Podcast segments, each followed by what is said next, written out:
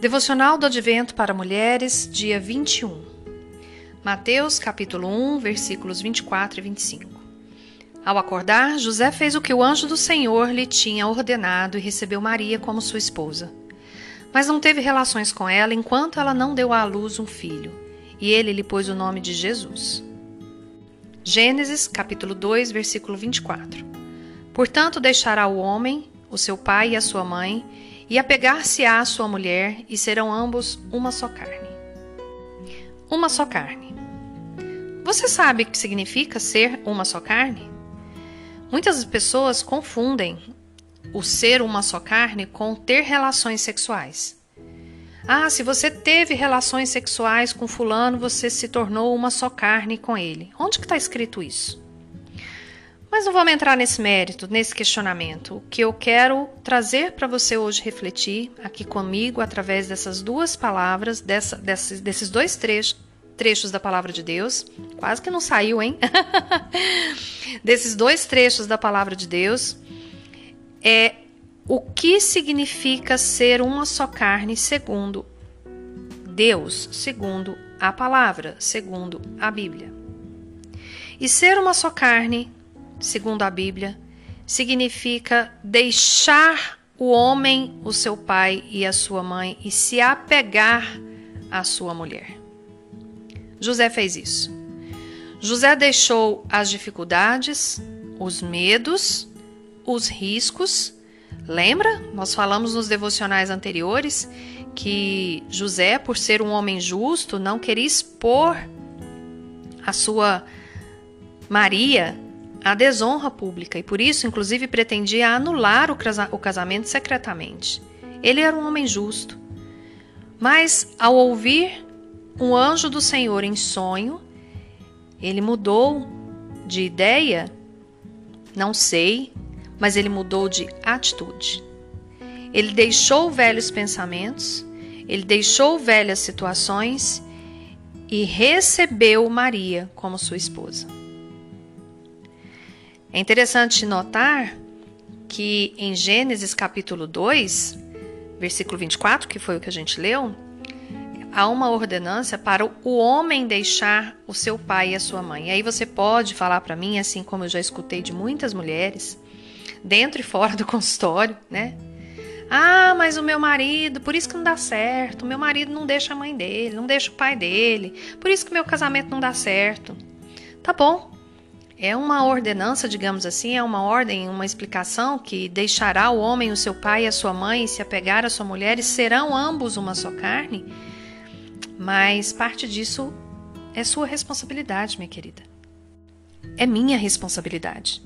Ser uma só carne é, é ter união em, em todas as coisas é entender que somos um e para isso tudo que temos e todos os recursos de habilidades financeiros, sei lá, de tempo, são para os dois.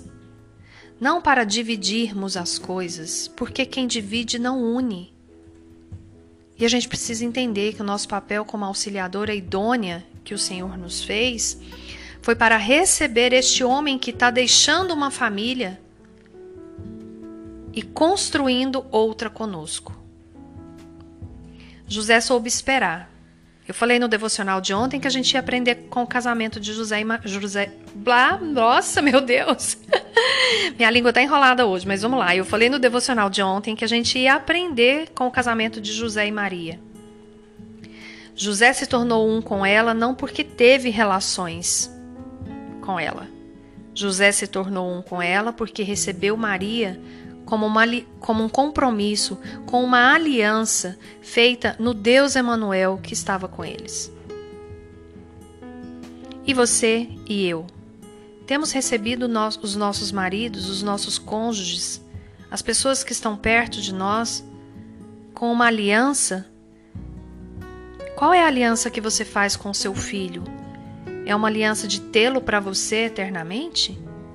Ou a aliança que você faz com seu filho está ordenada na base de ter o Senhor como centro da vida dele e da sua vida.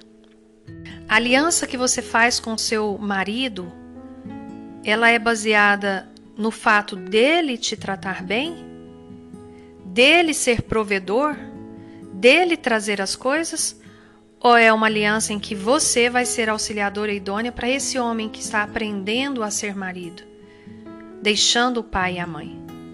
Eu preciso entender que a partir desse momento, nenhuma das coisas que nós vivemos é individual. A partir do momento que fazemos uma aliança, tornamos-nos um.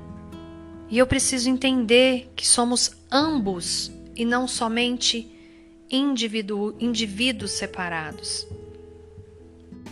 O meu pedido nesse momento em que você está ouvindo esse, eu ia falar lendo, que você está ouvindo esse devocional e o meu pedido para mim é que nós possamos ter clareza de qual é a nossa parte na nossa unidade.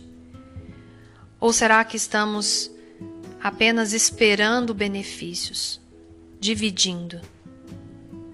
Que nós possamos nos lembrar que o nosso casamento não está baseado apenas na unidade feita por uma relação sexual, mas vai muito além disso está baseado na espera, no compromisso, na aliança, na concordância, no desistir de coisas que são individuais e que não vão fazer a família crescer, no dizer não na hora certa, inclusive para o crescimento do outro. Ser um com o outro não é concordar com ele em todas as situações. Inclusive, isso nem tem a ver com submissão. Ser um com o outro é entender que estamos juntos para crescer. Que essa palavra possa ganhar força no meu e no seu coração, que a palavra do Senhor seja prevalente nas nossas atitudes, para que possamos ser obedientes e não rebeldes, inclusive sem causa. Aqui é Daniela de Alcântara, direto do Devocionais Mulheres de Prata e do Devocional do Advento para Mulheres, para o seu coração.